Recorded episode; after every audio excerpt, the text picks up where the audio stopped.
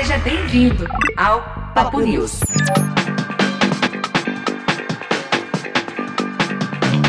Está no ar mais um Papo News, o seu programa semanal com notícias. Geralmente notícia que não conseguiu aí chegar na, no topo do algoritmo, a gente traz aqui, comenta e tudo mais. É, e agora eu vou começar falando do fim do BlackBerry, isso mesmo. O BlackBerry, para quem não conheceu, encerrou suas atividades né, de, de sistema de celulares clássicos em 2022, agora em 2022. É, eles já tinham anunciado isso em 2020, ninguém percebeu, estava um pouco a gente utilizando.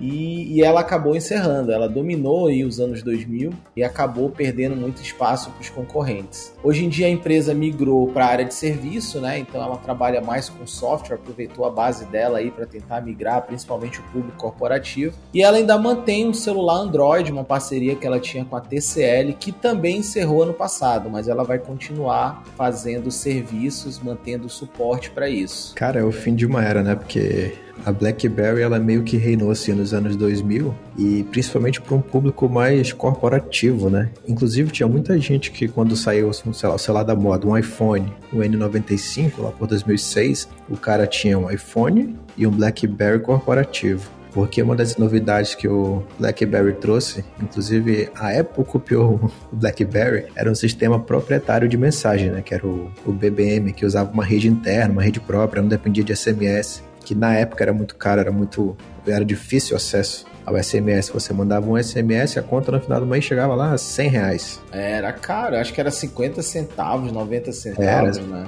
Dependendo do seu plano, chegava até um real, um e pouco cada mensagem, né? Cada SMS. E a BlackBerry tinha isso, que para o mundo corporativo, você ter uma rede privada para você falar com a sua empresa, para você criar um grupo. Tudo que, sim, que hoje a gente tem mais fácil no WhatsApp com criptografia, tinha no BlackBerry na época, né? Só que sem, sem criptografia. Eles ainda não, ainda não tinha essa, esse problema todo. Era uma espécie de internet internet dentro da internet, né? Porque nos primórdios, é. quando a galera não tinha acesso, você tinha meio que a rede quem tinha BlackBerry se comunicava com quem tinha BlackBerry, né? Isso. Você podia estar sem um plano de internet, mas você conseguia falar ainda com seus outros companheiros que tinham BlackBerry. Porque, é, ok, no Brasil era meio nichado porque não era um celular tão barato. Mas mesmo assim foi né, algo incrível. Tipo, na época era revolucionário. Sabe a imagem que eu tenho do cara no aeroporto? O cara no aeroporto, assim, com BlackBerry, assim. Não sei por que eu tenho essa imagem, Sim. né? Um executivo e tal. Uma maletinha, né? O cara mal tinha um notebook, mas ele tinha um BlackBerry para digitar uma coisa, né? E inclusive essa ideia da, de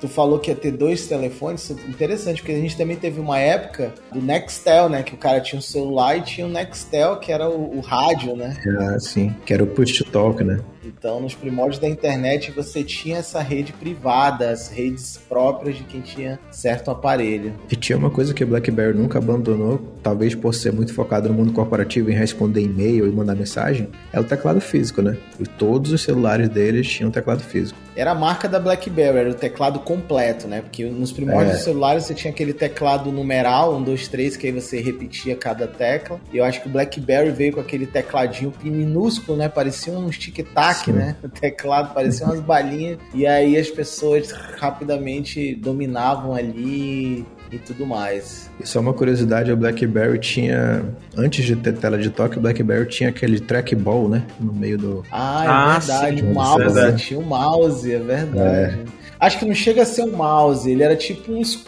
umas setinhas, né? Pra cima e pra baixo, pra um lado e pro outro ali, mas. E aí o cara ficava rolando ali. Antes, olha, antes do TikTok, olha. no Blackberry, você ficava ali rolando notícias. Olha, a melhor analogia é como se você fosse a mesa e o BlackBerry fosse o mouse de bolinha. Porque na é prática verdade. era isso, né?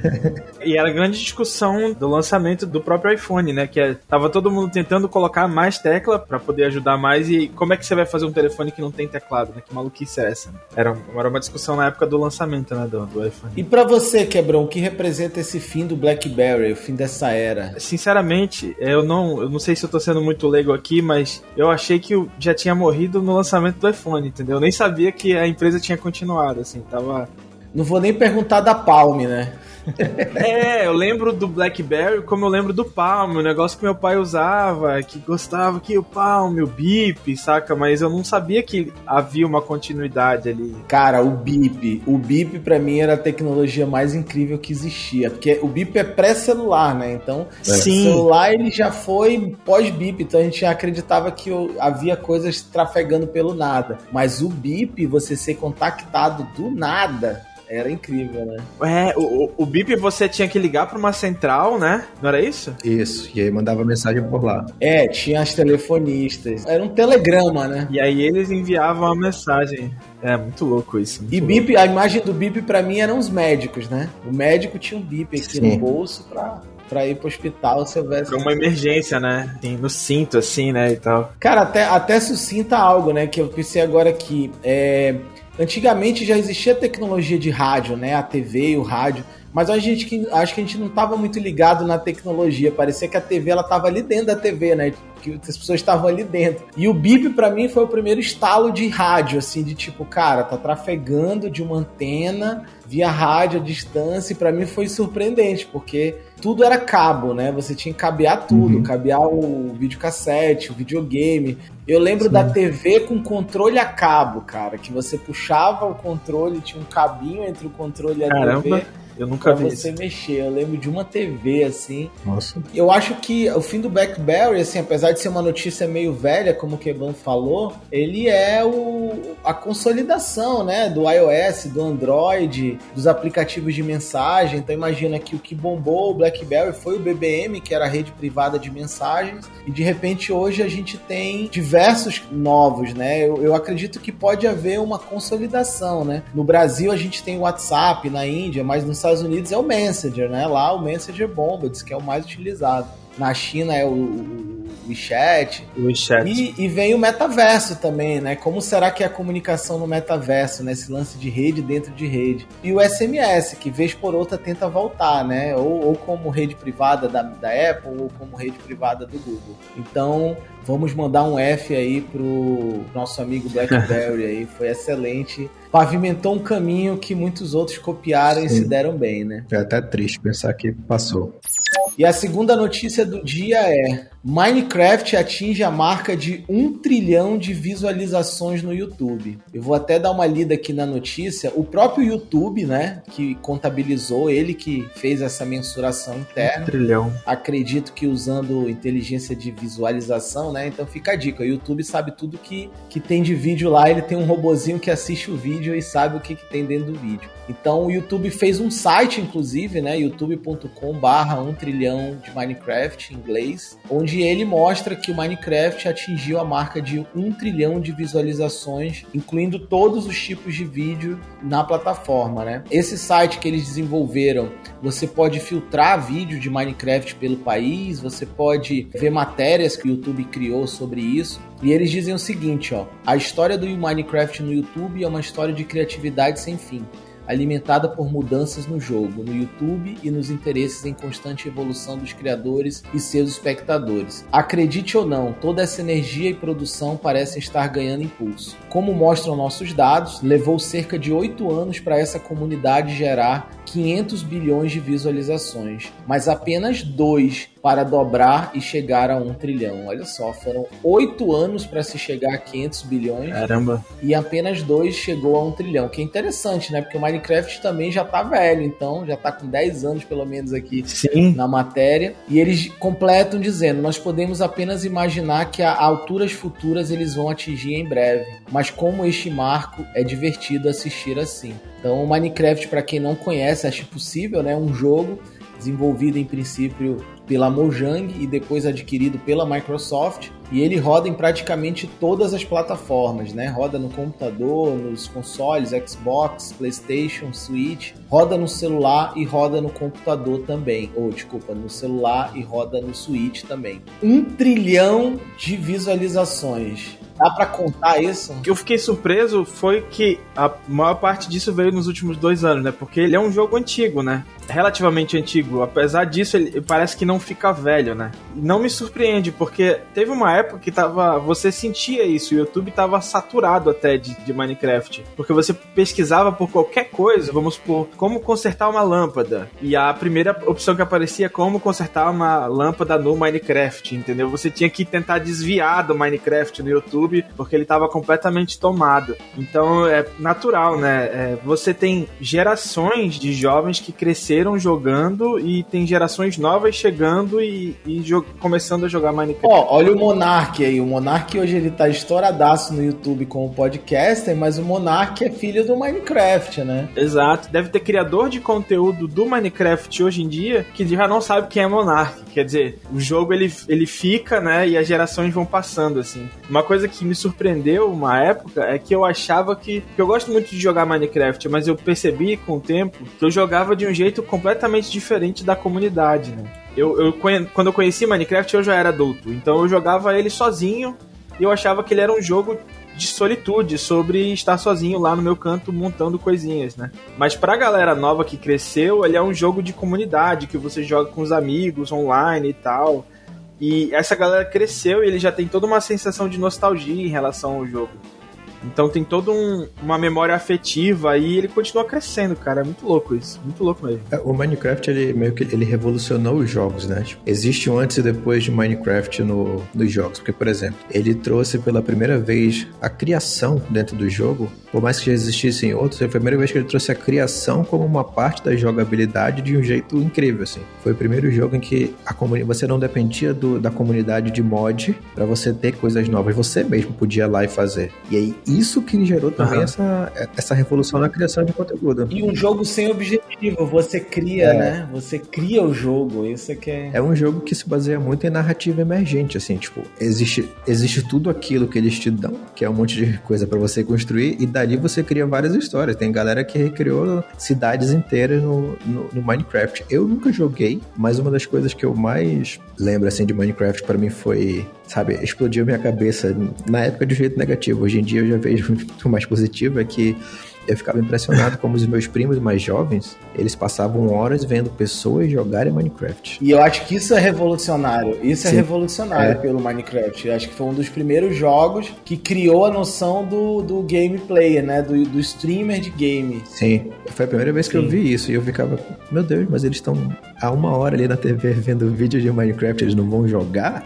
Não é mais divertido jogar? é, você tem criadores que o conteúdo deles inteiro é criar para entreter as crianças Sim. que estão assistindo. E, e, não satisfeito em criarem um universo, eles criaram mecânicas, né? O Redstone, eles criaram é, processos lá dentro para você recriar tudo. Dá para fazer tudo lá. Eu até dei uma pesquisada aqui, ó. Eu vou ler alguns títulos de notícias filtrando a palavra recriam em Minecraft. Olha só. Jogadores do Minecraft recriaram o universo de Star Wars dentro do jogo. Olha isso. Caramba. Deixa eu ver outro aqui. Half-Life 2, ó. A equipe criou o mundo de Half-Life 2 durante cinco anos no Minecraft, cara. É, recentemente eles estavam fazendo é, o planeta, né, em tamanho... Tamanho real, né? Jogadores criam um tabuleiro de xadrez jogável. Isso é uma parada que eu acho legal também. Você consegue criar mecânicas lá dentro, né? Sim. E até cenas, né? Eu, eu vi ontem um vídeo que é o cara recriando um vídeo do, do jogador de Counter-Strike Codezera do Brasil. Ah, eu vi. Dando 4K. O cara recriou em Minecraft o vídeo, cara. É muito incrível isso, assim. E esse marco também muda a história do YouTube, né? O YouTube, assim, ele se transformou pelo Minecraft, convenhamos tanto pessoas que surgiram, quanto a plataforma evoluiu. Podemos dizer que o Twitch é filho do Minecraft, né? Sim, sim. Então podemos dizer que outras redes são filhos do Minecraft porque ele criou um pouco disso. Como o Bruno falou, ele revolucionou a criação. E vocês acham que daqui para frente, vamos lá, um trilhão, qual é a tendência? O jogo ainda tá crescendo, tá diminuindo? Cara, o Minecraft ele é meio que um jogo perene, né? Tipo, ele é, sei lá, um Tibia. Ele é um daqueles um milhão de MMORPG que tem gente que joga até hoje com aqueles gráficos assim de PlayStation 1, que tu fica, meu Deus, não tem como, mas a galera ainda tá jogando. É, tipo isso. E, e como ele E pior que ele não envelhece assim exatamente como esses outros jogos, porque o forte dele nunca foi gráfico. Se o forte dele nunca foi gráfico, ele não fica datado rápido para pessoas que estão chegando agora. Então acho que é muito fácil para ele renovar o público. E se eu parar para pensar, assim, o Minecraft trouxe muitas coisas que hoje a gente tem, inclusive de então, o metaverso, por exemplo. O metaverso ele não é nada mais que um Minecraft glorificado, se você parar para pensar, né? Porque ele tem muita coisa que tem lá. Sim. É só que de um jeito mais bonito, numa outra embalagem. Ó, a gente tá falando de metaverso e o, o, Minecraft tem 10 anos, né? Então há 10 anos o, o, Minecraft é um metaverso. Tem servidores aí. Eu lembro que no começo você tinha que montar o seu servidor, hospedar, chamar seus amigos. Mas o Minecraft é um exemplo de, de metaverso porque ele já existe há muito tempo e tem gente que se conhece lá, são amigos e jogam. Sim. Ele é o verdadeiro sandbox, né? De certa forma. No sentido literal da palavra, né? Exatamente. Eu tenho uma imagem que eu tenho que me marcou muito, que era do meu avô já velho, sei lá, lá por 94, jogando paciência na mesa da sala sozinho, assim, sabe? E eu sempre ficava pensando, cara, quando eu ficar velho, o que, que eu vou jogar igual meu avô joga, né? E aí um dia eu tava jogando Minecraft, eu falei, eu acho que eu achei a minha paciência. Eu acho que isso aqui, quando eu tiver, sei lá, 70 anos, eu vou estar tá jogando aqui no mesmo mundinho que eu comecei a construir, sei lá, em 2011, e, e vou continuar jogando isso aqui, porque justamente ele é atemporal, né?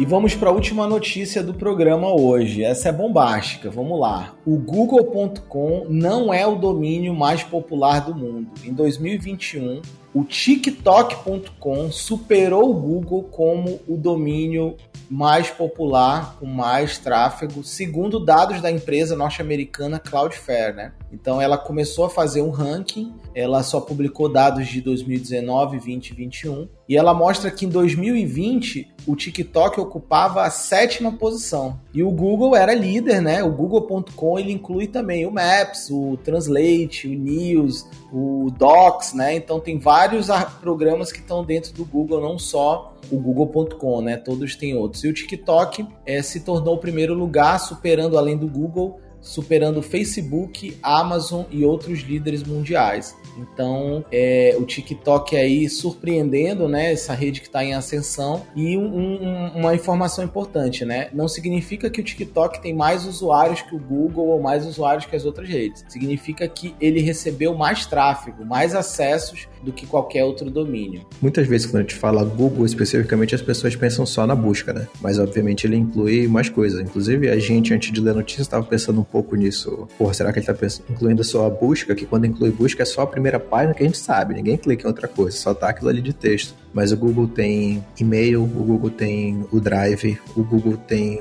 as ferramentas que falou, do Docs. Então é muita coisa. O Google tem um milhão de ferramentas em torno dele que geram um tráfego incrível e mesmo assim o TikTok conseguiu superar isso, né? Tipo, basicamente com umas dancinhas ali, a galera, né? Fazendo um negócio meio louco, assim. E ele conseguiu superar. Eu, eu, eu tô um pouco impressionado, assim. E eu tô mais impressionado porque o Facebook sempre é, se gabou de ter, sei lá, um bilhão de usuários, né? Dois bilhões, não sei quanto, acho que é um. Ou seja, tipo, o maior país do mundo é o Facebook, país fictício. E aí chega essa rede em muito menos tempo, que ela chegou aqui no Ocidente em menos tempo, e de repente passou em tráfego o Facebook, que é um negócio surreal, assim, de grande. Eu queria também só fazer, relembrar um pouquinho do histórico, é que beleza, o Google ele acaba sendo o hub da galera, porque muita gente tem um e-mail no Google, e por causa disso tem o um Drive no Google, tem as ferramentas no Google, e aí vai fazer uma busca, acaba gerando tráfego para o Google, porque o cara só digita o nome na barra lá de pesquisa e cai no Google. Google Images, né? Google Notícias. É, e sempre o nosso hub mesmo de tráfego acabou sempre sendo é, motores de busca, né? Tipo Yahoo, que era o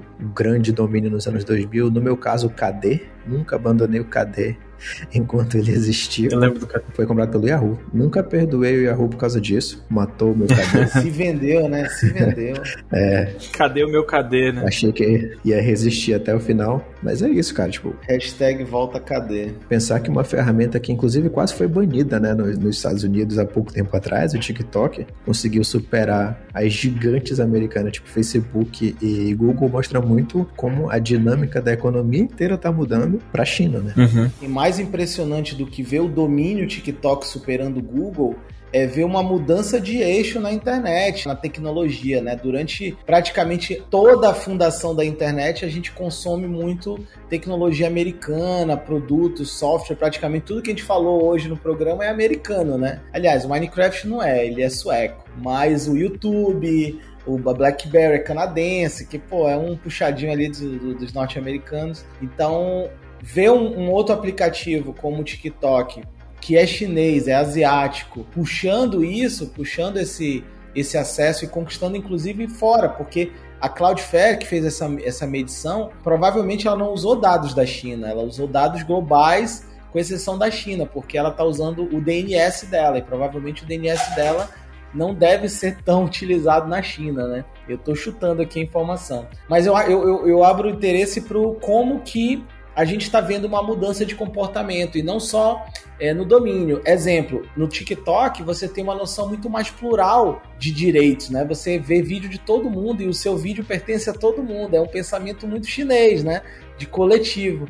Então isso até influenciando outras redes, por exemplo, o próprio Instagram está mudando o feed para se tornar aberto como é o do TikTok. E eu acho que isso é legal por quê? Porque a nova internet, né, que se fala, a internet 3.0, ela tem um fator chamado descentralização. Então, segundo os idealizadores desse contexto, né, a gente está passando por uma descentralização da internet. Ela está saindo desses poderosos, apesar que o TikTok é um novo poderoso, para se tornar uma rede mais distribuída, né? Então, isso no metaverso, no, no blockchain e tudo mais. Então, eu acho um grande marco porque é difícil você ver uma empresa como o Google, que lidera por muito, ainda vai liderar é, perdendo um primeiro lugar, isso é muito simbólico, né?